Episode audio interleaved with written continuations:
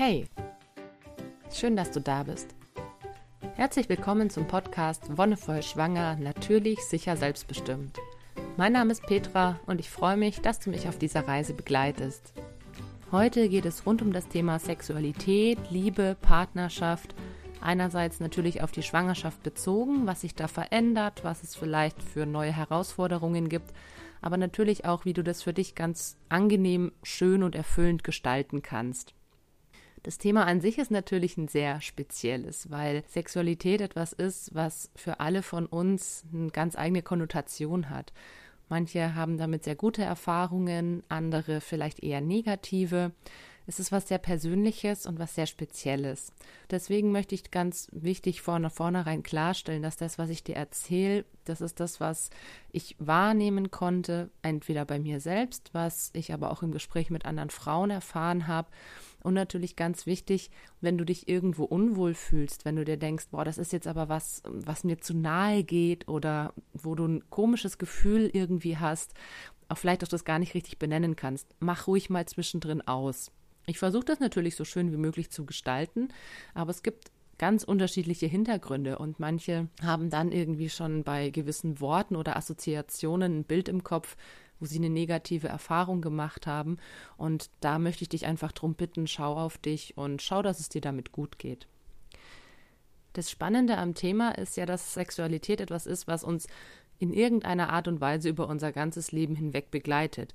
Egal, ob wir jetzt offen sexuell leben oder ob wir eher asexuell sind oder in welche Richtung wir tendieren es gibt ein gewisses, eine gewisse sexuelle Energie, die in uns lebt und die vielleicht bei manchen bewusster ist, bei manchen ein bisschen unterdrückter, ganz unterschiedlich sich äußern kann.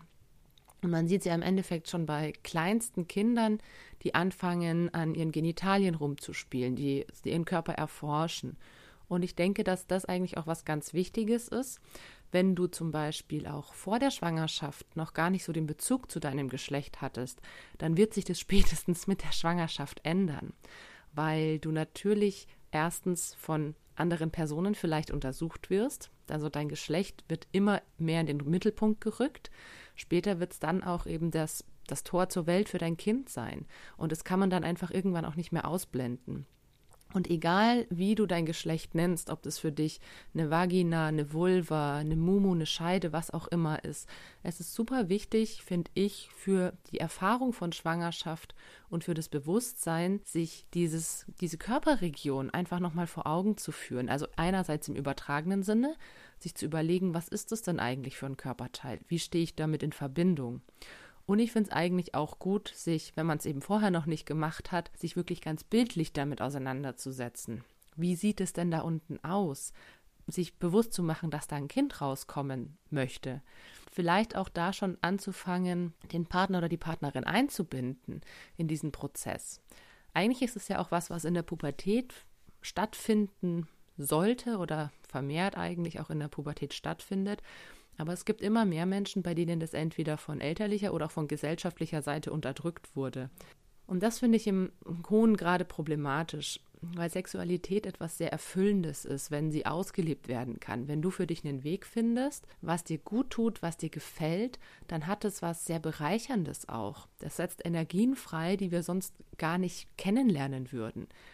Im Tantra, das ist eine Yoga-Richtung, wird eben ganz gezielt diese sexuelle Energie geleitet. Und Tantriker sind sowas wie Universalgenies, Gelehrte und Gelehrtinnen, die, die so die, die Essenz des Lebens erfahren können, dadurch, dass sie zum Beispiel Orgasmen haben oder eben sexuelle Energien in gewissen Bahnen lenken können. Auch das ist ja eine Energie in uns, die schlummert, sage ich mal, die manchmal eben ausbricht, aber die auf jeden Fall da ist und die in einer gewissen Art und Weise gelebt werden möchte. Da kann es ganz wichtig sein, dass du dich einfach, wenn du es noch nicht gemacht hast, damit auseinandersetzt.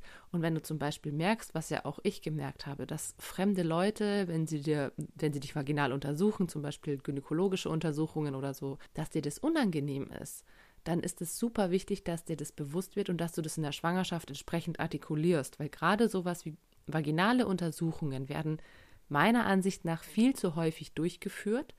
Viel zu häufig haben sie keinen wirklichen Grund, außer dass es halt inzwischen so mehr oder weniger zum Standardrepertoire gehört. Aber dass da im Endeffekt in die Intimsphäre einer Frau eingegriffen wird, wirklich in so ihr Heiligtum, das bei Männern werden ja die Hoden auch Kronjuwelen genannt. Und letztendlich ist es bei uns ja noch fast noch extremer, weil das nicht nach außen gekehrt ist, sondern weil es innen liegt. Es ist wirklich ein Eingriff in uns, in unsere Privatsphäre. Und wenn du merkst, dass dir das nicht taugt, dann kannst du darauf verzichten zum Beispiel. Für viele Frauen ist es so, dass diese Untersuchungen als selbstverständlich wahrgenommen werden. Ja, mein Gott, jetzt bin ich schwanger und jetzt muss ich das halt machen. Und so ist es nicht. Du kannst dir da immer Alternativen suchen. Ich bin jetzt in der 24., 25. Woche und hatte in dieser Schwangerschaft noch keine einzige vaginale Untersuchung, weil ich es einfach nicht möchte. Und selbst wenn mal eine gemacht wird, dann weiß ich, dass ich da bei meinen Hebammen gut aufgehoben bin, weil ich da ein viel innigeres Verhältnis habe als jetzt bei irgendeinem irgendeinem Arzt oder bei einer Ärztin, die ich vielleicht dann einmal im Jahr vorher sehe.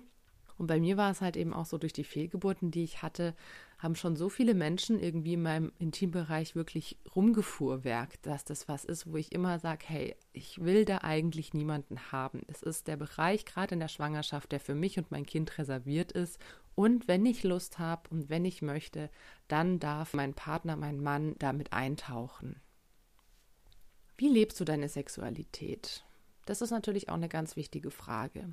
Gehst du offen damit um? Kannst du das artikulieren? Kannst du deine Lust und deine Bedürfnisse überhaupt in Worte fassen? Das ist was, was gerade in einer Paarbeziehung ganz wichtig ist, denn es kann sich im Laufe der Jahre und ganz besonders natürlich mit einer Schwangerschaft verändern. Vielleicht gibt es Dinge, die du vorher sehr gern gemocht hast und jetzt auf einmal gar nicht mehr so gerne hast, die sich richtig komisch für dich anfühlen. Wenn du das nicht mitteilst, dann wird dein Partner oder deine Partnerin nicht wissen, was los ist. Es wird für dich immer unangenehmer. Irgendwann wird natürlich auch eine entsprechende Reaktion von der anderen Seite kommen. Das heißt, wenn du wirklich merkst, dein Körper verändert sich, dann nimm das mit offenen Armen auf und heiße das auch willkommen. Manchmal ist es auch eine Chance, die Sexualität ganz neu zu erfahren. Für die Schwangerschaft konkret gibt es eigentlich keine besonderen Regeln. Also natürlich solltest du darauf achten, dass du, wenn du Sex hast oder wenn du dich befriedigst, dass du das zum Beispiel einfach ein bisschen vermehrt darauf achtest, dass wenn du Gegenstände benutzt, dass die sauber sind, dass einfach ein bisschen mehr Wert auf Hygiene gelegt wird, weil natürlich jetzt auch durch das veränderte Scheidenklima die Gefahr von einer Infektion ein bisschen höher ist. Also gerade ein Pilz, ein vaginaler tritt in der Schwangerschaft ein bisschen häufiger auf. Aber einfach natürlich, weil sich das ganze Klima ändert. Und da kann dein Körper einfach eine gewisse Arbeit mit haben. Und wenn du dann irgendwie noch Sex hast und Gegenstände verwendest, die vorher nicht ordentlich sauber gemacht wurden, dann hat er natürlich ein viel höheres Risiko, da irgendwelche Infektionen abzukriegen. Aber ich denke, eigentlich sollte sowas selbstverständlich sein, auch wenn man nicht schwanger ist. Für manche Frauen besteht so ein bisschen die Angst, dass sie ja keinen Sex haben könnten, weil sie damit dem Kind schaden oder weil es eben nicht gut für den Körper sei. Und das ist ein Gerücht, das ist inzwischen schon ganz gut widerlegt. Damit wurde auch schon ganz gut aufgeräumt, dass solange das eben auf einer, in Anführungszeichen, normalen Ebene passiert, also ein Geschlechtsverkehr, der liebevoll, der würdevoll ist, der eben mit nicht zu harten Gegenständen oder sowas auch agiert, ist es auf jeden Fall eine sehr schöne Sache für Mutter und Kind oder kann eine sehr schöne Sache sein. Denn die Mutter hat einerseits die Gelegenheit, sich zu entspannen, es ist einfach so, dass Sex, wenn du als Frau einen Orgasmus hast, auch als Mann, aber da kann ich jetzt nicht so mitreden, dass du danach ja wirklich gelöst bist, dass du einfach was abgebaut hast. Und gerade in der Schwangerschaft, wenn es vielleicht auch dein zweites oder drittes Kind ist, wenn du vielleicht sonst nicht so dazu kommst, dich zu entspannen, kann Sex natürlich einfach eine schöne Möglichkeit sein, um das herbeizuführen, diesen Zustand. Für manche Männer ist es komisch, dass man mit einer Frau Sex hat, die quasi ein Baby im Bauch hat. Es gibt dann diese komische Vorstellung, dass man irgendwie mit dem Penis das Kind berühren würde, was ja Quatsch ist, weil da ist eine sehr dicke Schicht Gebärmutter dazwischen, da sind Muskeln dazwischen. Das passiert nicht. Auch, dass das Kind das irgendwie mitbekäme, ist Quatsch. Das, was das Kind mitbekommt, das sind die Endorphine und die Hormone, die die Mutter beim Sex ausschüttet das Wohlgefühl, dass, dass es ihr gut geht, das geht auf das Kind über. Wenn sich die Mutter freut, freut sich das Kind. Und deswegen ist es eigentlich auch für das Kind was sehr Schönes. Es weiß nicht, warum es sich freut, es weiß nicht, was gerade angenehm ist, aber es wird einfach mit diesen Hormonen überschüttet, wird darin gebadet und es geht ihm gut. Und auch dein Kind hat natürlich verschiedene Hormone oder es wird mit verschiedenen Hormonen konfrontiert. Und wenn es zum Beispiel so ist, dass du als Mutter Stress hast, gehen natürlich auch die Stresshormone über. Und dann kannst du natürlich auch mit dieser Methode oder mit anderen Entspannungsmethoden dafür sorgen, dass auch beim Kind wieder Stresshormone abgebaut werden und es eben nicht so sehr darunter leidet, in Anführungszeichen. Viele Frauen berichten allerdings, dass natürlicherweise der Sex in der Schwangerschaft anders ist. Es fühlt sich anders an, man hat vielleicht auch nicht mehr so die Gelegenheit, man ist vielleicht müde, erschöpft und gerade im ersten Drittel, wenn man noch von der Übelkeit geplagt ist, hat man auch gar nicht so die Lust. Und ja, das kann bei vielen Frauen der Fall sein, haben mir schon viele erzählt. Aber dann, wenn diese ersten Symptome vorbei sind und man so in dieses Erleben der Schwangerschaft und das Genießen reinkommt, dann ist da auch wieder Platz und Raum für Zärtlichkeiten. Sexualität, finde ich, ist dann ganz wichtig, auch auf einer nicht sexuellen Ebene zu begreifen. Das heißt, eben nicht mehr nur am Sexakt an sich festzumachen, sondern dass du eben über diese ersten Monate, wo vielleicht nicht so viel Zärtlichkeit im, im Beischlaf ausgeübt wird, andere Routinen findest. Einfach zusammen zu kuscheln, zusammen auch nur nackt aneinander zu liegen und sich zu streicheln. Auch das kann was sein, was einfach diese Energie schon anregt, was die Zärtlichkeit, diesen Austausch und mit dir, deinem Partner, deiner Partnerin hochhält das ist, finde ich, sehr wichtig, dass man das beibehält. Denn die Erfahrung hat gezeigt, dass Menschen, die in der Schwangerschaft wenig Sex haben, auch nach der Geburt des Kindes wenig Sex haben und dass solche Paare dazu neigen, sich wirklich, ich sag mal, auseinanderzuleben, eine platonische Ehe zu führen oder eine platonische Beziehung, also auf einer reinen Gefühlsebene. Einige sagen, ja, das ist schon schön, aber die meisten sagen auch, es fehlt ihnen was. Und auch wenn man nicht diesen Sex hat, den man vorher hatte, kann es schon reichen, einfach diese Zärtlichkeiten auszutauschen. Streicheln, küssen, massieren. Gerade massieren ist für Frauen in der Schwangerschaft unglaublich gut. Wenn du jemand bist, wo du, ja, Massage, sagst du so, oh, ist eigentlich nicht so mein Fall. Probier es einfach aus. Vielleicht ist es in der Schwangerschaft ganz anders. Vielleicht findest du es auf einmal mega gut. Kommt natürlich auch auf die Massagekünste der entsprechenden Person, die dich massiert, an. Aber ich selber massiere ja auch Schwangere, also äh, eine professionelle Massage zur Entspannung. Und die meisten sagen, dass es wunderbar ist, dass sie sich das wünschen würden, dass ihr Partner oder ihre Partnerin das auch zu Hause mal machen würde. Und so kannst du einfach auch ohne den Sex an sich weiterzuführen, solche beziehungsfördernden, sage ich mal, Methoden aufrechterhalten. Und je früher du damit anfängst, desto besser lässt sich natürlich auch integrieren, auch wenn du schon Kinder hast. Manche sagen, okay, ja, wenn ich mit meinem ersten Kind schwanger bin, dann kriege ich das ja noch so gut hin, aber beim zweiten oder dritten sind ja auch schon andere Kinder da. Und wie schaffe ich das denn dann? Und ich sage immer, da, wo ein Wille ist, ist auch ein Weg. Denn erstens ist dieses Kind normalerweise nicht 24-7 bei dir. Das Kind schläft auch mal, das Kind ist vielleicht mal bei einer anderen Betreuung, entweder in der Krippe, im Kindergarten, bei Oma und Opa, bei Nachbarn. Auch wenn du viel dein Kind betreust, also das hatten wir ja, wir hatten unsere beiden Kinder zu Hause, bis sie eineinhalb waren und hatten damals auch noch niemanden wirklich Nahestehendes vor Ort. Wir haben in Marburg gewohnt, es war viel zu weit weg, um da mal schnell die Oma anzurufen. Aber wir haben versucht, okay, wenn eben zum Beispiel das Kind abends schläft, dass du dir dann noch eine Viertelstunde nimmst, um dich wirklich ganz intensiv mit der Person auszutauschen, mit der du da sitzt. Einerseits verbal, andererseits eben körperlich.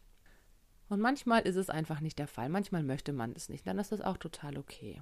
Für mich war zum Beispiel auch so der Fall, dass ich in der Schwangerschaft gemerkt habe, dass ich mehr Vorlauf brauche. Wo ich vorher noch sehr spontan war und mich über Sex gefreut habe, war es dann in den Schwangerschaften oft so, dass ich einfach sehr belastet war, dass ich müde war, erschöpft war und vor allem auch mit den Gedanken ganz woanders. Ich habe irgendwie noch den Tag Revue passieren lassen oder den nächsten schon geplant und konnte mich so gar nicht auf Sex einlassen. Und da sind natürlich auch so ein bisschen die Männer gefragt.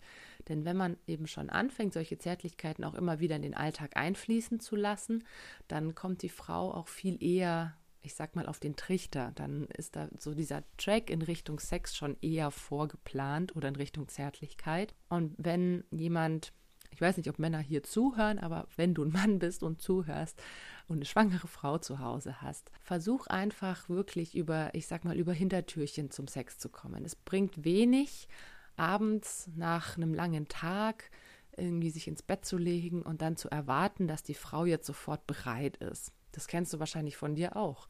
Das ist bei dir ja wahrscheinlich auch nicht immer der Fall.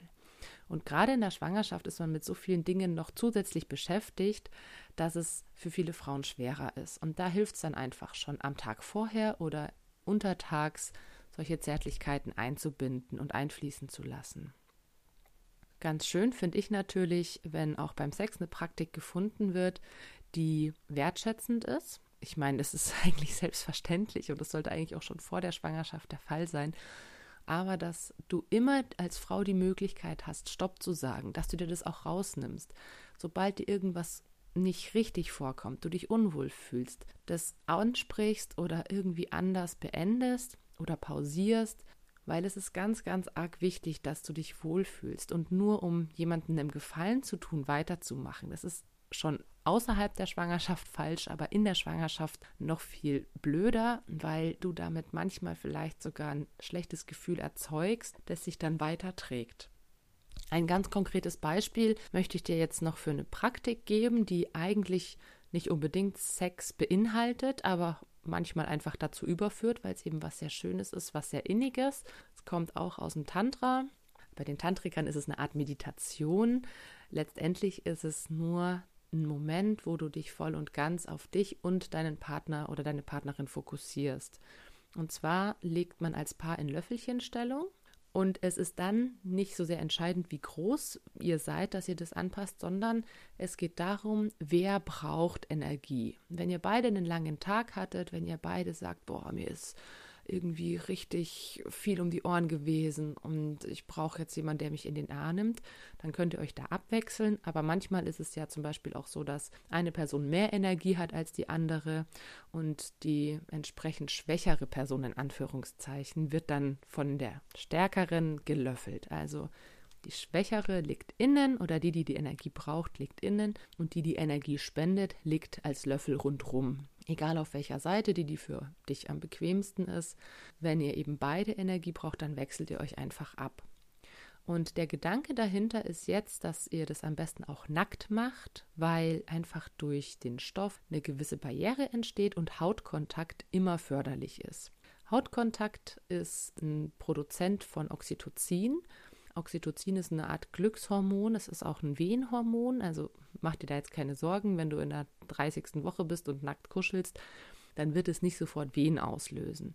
Aber es ist zum Beispiel was, was unter der Geburt einfach das Voranschreiten fördern kann. Okay, dann legt ihr da in Löffelchenstellung, im Idealfall nackt aneinander und ihr versucht euren Atem aufeinander abzustimmen. Und ihr versucht mal wirklich die Person hinter oder vor euch zu spüren.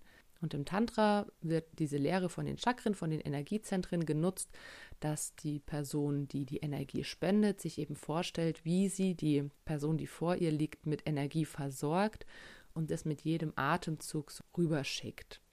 Und die Person, die vorne liegt, die nimmt eben entsprechend auf, die empfängt und kann sich dadurch ein bisschen nähren.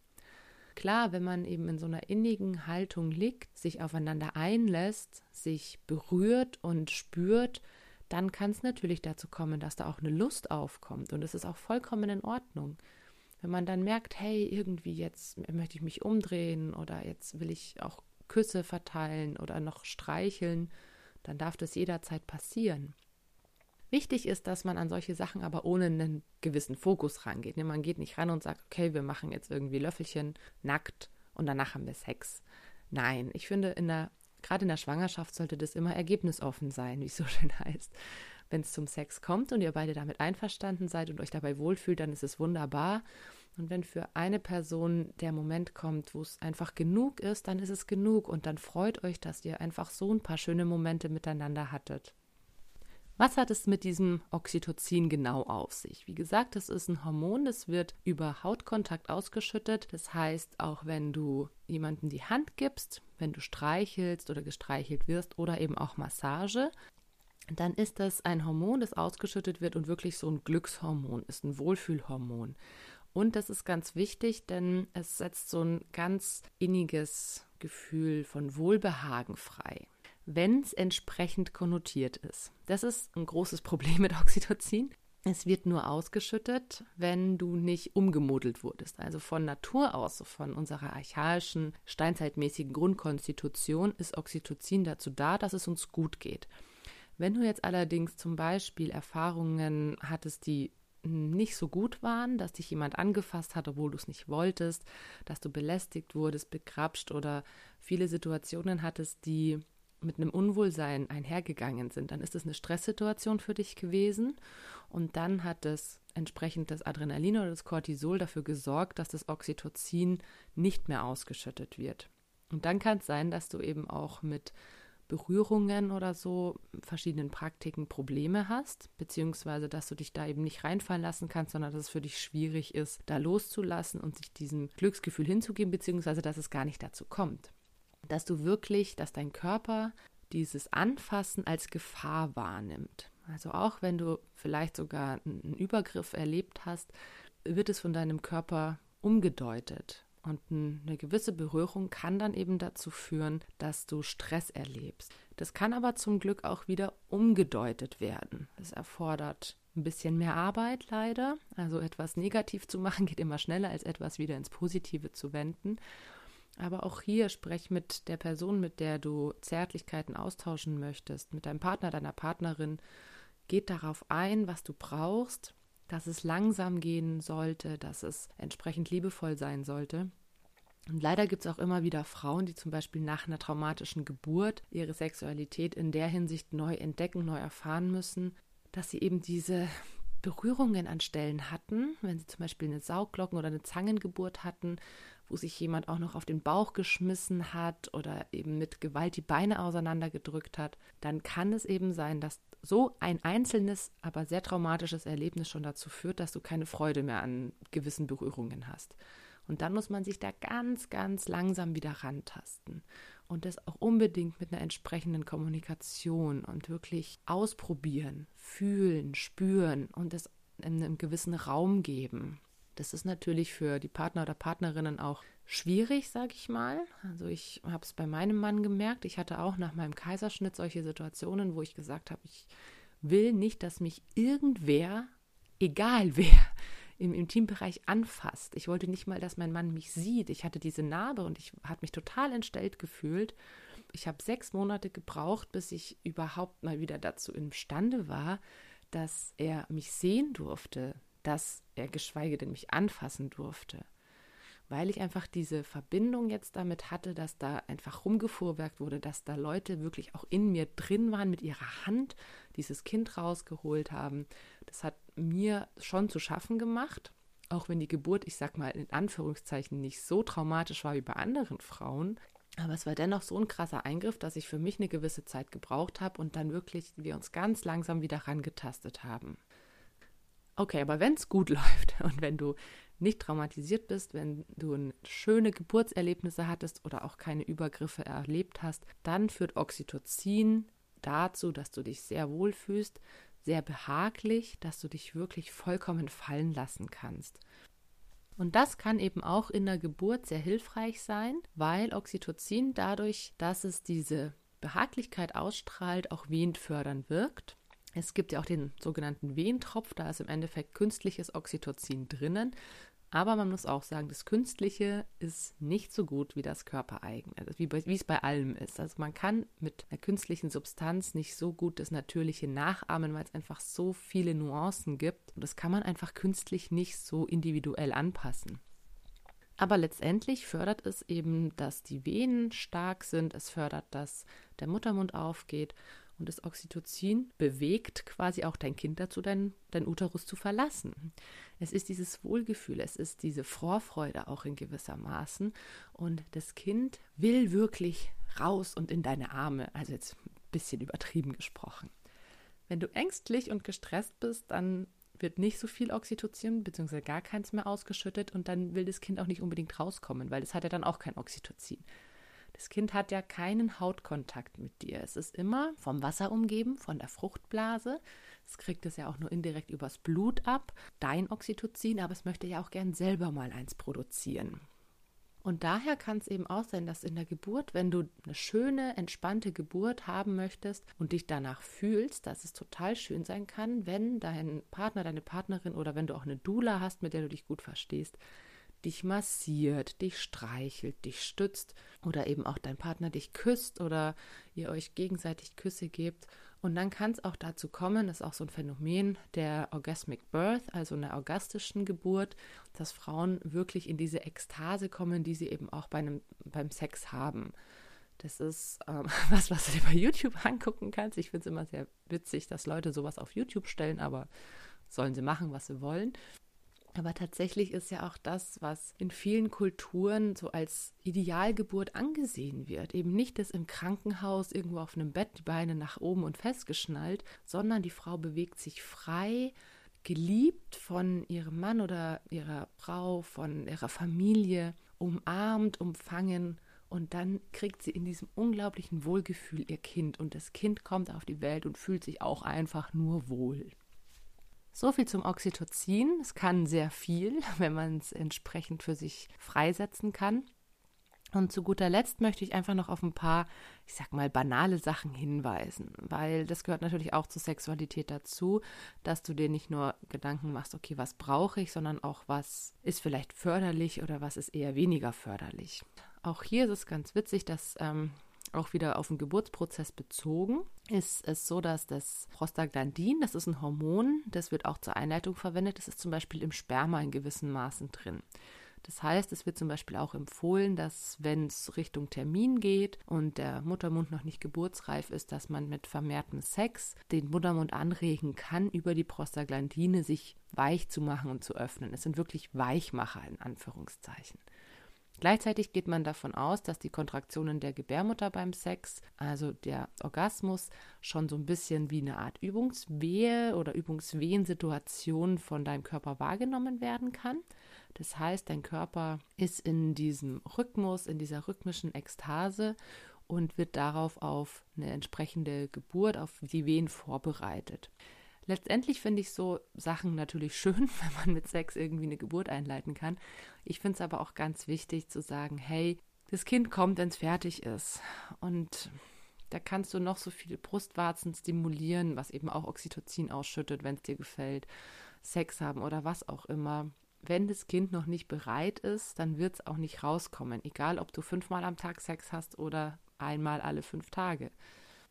Ich fand es auch einfach irgendwann anstrengend, ganz klar. Wenn dein Bauch einfach super dick ist, du kurzarmiger wirst, gerade am Ende der Schwangerschaft, dann ist es natürlich auch schwer, überhaupt Sex zu haben. Dann musst du entsprechende Positionen finden, die sich für dich noch gut anfühlen, weil irgendwann ist auch die Rückenlage nicht mehr möglich, weil du einerseits vielleicht generell nicht so gut auf dem Rücken liegen kannst und weil natürlich mit dem Vena-Cava-Syndrom die Versorgung zum Kind schwieriger wird. Also Vena cava ist diese große Hohlvene und wenn du auf dem Rücken liegst, dann kann es eben passieren, dass dein Kind die abdrückt und damit die Versorgung für dich und für sich selbst so ein bisschen unterdrückt. Aber auch das ist ja eigentlich das Schöne daran, dass man auch mal in Anführungszeichen gezwungen wird, vielleicht Neues auszuprobieren und für sich ganz neue Positionen findet oder ganz neue Stellungen, die Spaß bereiten können und Lust ausstrahlen. Wo manche Frauen dann gerade am Ende der Schwangerschaft entweder hibbelig werden oder Angst haben, ist, wenn sie dann vermehrt Ausfluss haben. Und es gibt ja diesen Schleimpfropf, der den Gebärmutterhals verschließt, so eine Art Schutz, eine Barriere, dass keine Keime in die Gebärmutter aufsteigen. Und wenn du Sex hattest und danach aufs Klo gehst, kann es auch noch nach mehreren Stunden sein, dass eben das Sperma ausgeschieden wird und ein bisschen dicker ist. Und manche Frauen denken dann, dass es ihr Schleim Schleimpfropf ist, der abgegangen ist. Und manche freuen sich dann gleich, oh, jetzt geht bald die Geburt los. Und andere sind so, oh Gott, noch nicht jetzt, weil ich bin noch erst in der 37. Woche.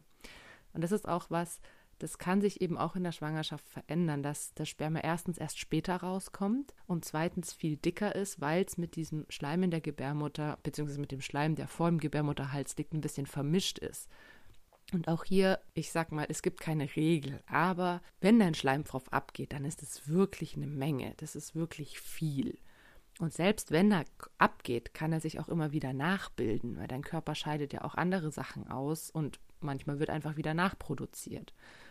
Also sei dir da auch gewiss, dass dein Körper normalerweise das Richtige tut und wunder dich nicht. Klar, es ist am Anfang ein bisschen komisch, aber spätestens nach dem dritten Mal wirst du checken, okay, das äh, ist jetzt, das sieht jetzt wieder so aus, dann ist es wahrscheinlich einfach nur Sperma oder entsprechend ein bisschen Schleim, aber noch kein ganzer Pfropf.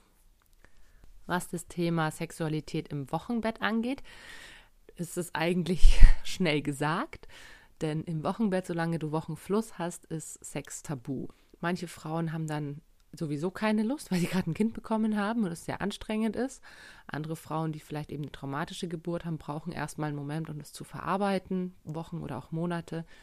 Und letztendlich ist es auch hier so, dass solange quasi der Wochenfluss fließt, eine erhöhte Infektionsgefahr besteht, weil der Muttermund geöffnet ist, weil du einfach auch warten solltest, bis sich die Gebärmutter zurückgebildet hat und auch wenn es sowas wie kleinere Geburtsverletzungen gab, wirst du relativ schnell merken, dass es eine Zeit braucht, bis einfach alles wieder verheilt ist und am alten Platz ist. Und wenn du dann irgendwann merkst, du hast einfach große Lust, dann fang einfach wieder an, Sex zu haben oder Zärtlichkeiten auszutauschen. Und auch das, was du in der Schwangerschaft gemacht hast, auch wenn das eben kein Sex war, sondern nur ein Austausch von Küssen oder Streicheleinheiten, das kannst du im Wochenbett aufrechterhalten. Und gerade Frauen, die vielleicht nicht so eine schöne Geburt hatten und vielleicht ku kurz davor sind oder dazu neigen, in so eine leichte Depression zu fallen, also nicht nur ein Babyblues, den fast alle haben, sondern so richtig da abzusacken, da kann es manchmal helfen, einfach mit viel Liebe und viel Zuneigung zu reagieren. Aber auch da ist natürlich die Frage, möchte das die Frau oder ist es zu viel? Genauer werde ich auf das Thema Sexualität nach einer Schwangerschaft, auch entsprechend nach meiner Schwangerschaft eingehen. Sprich dann erst im Sommer, wo ich nochmal die Themen Wochenbett und ja, ich sage immer nach Schwangerschaft ein bisschen ausführlicher behandeln möchte. Meine Hebamme sagt, hat immer gesagt, es dauert zehn Monate, bis ein Kind kommt und es dauerte zehn Monate, bis es geht. Das hat einen ganz banalen Hintergrund. Dein Körper hat eine extreme Umstellung, die er vollführt. Das merkst du in der Schwangerschaft, dadurch, dass das Kind wächst und dein Körper langsam sich verändert. Zack, dann ist die Geburt, Kind kommt raus und dann sind es acht Wochen Wochenbett. Also eigentlich ein Pups im Vergleich zu den Monaten davor. Aber dass sich dein Körper wieder komplett umstellt, dauert tatsächlich auch wieder zehn Monate. Und auch wenn du noch länger stillst, das sind einfach Sachen, die Hormone, die sich wieder umbilden, deine ganzen Gelenke, deine Flüssigkeiten im Körper. Das ist alles, was, was viel länger dauert als diese acht Wochen. Und gleichzeitig brauchst du diese Zeit auch, um dich als Mutter zu finden. Egal, ob es dein erstes, zweites oder zehntes Kind ist. Jedes Kind bringt eine Veränderung, bringt auch neue Herausforderungen. Und du brauchst eine gewisse Zeit, um dich in diese neue Rolle einzufinden und in die neue Gruppendynamik in der Familie. Deshalb also nochmal später im Laufe des Jahres eine Folge zur Sexualität in der Nachschwangerschaft, im Wochenbett beziehungsweise in der Stillzeit, was ja auch nochmal für viele ein Thema sein kann. Und für heute war es das dann auch schon. Ich weiß, das Thema ist spannend und man könnte vielleicht auch noch viel mehr darüber reden. Also ich könnte auf jeden Fall mehr darüber reden, aber ich möchte es trotzdem einfach in einem gewissen Rahmen halten und ich werde es ja wie gesagt nochmal aufgreifen. Ich hoffe, du konntest für dich ein bisschen was mitnehmen und ich bedanke mich, dass du dabei warst, dass du zugehört hast. Wenn dir die Folge gefallen hat, dann teile sie auch gerne oder lass einen Kommentar da. Wir hören uns dann wieder in zwei Wochen. Das ist der 5. April. Bis dahin wünsche ich dir alles Gute und noch einen wonnevollen Tag.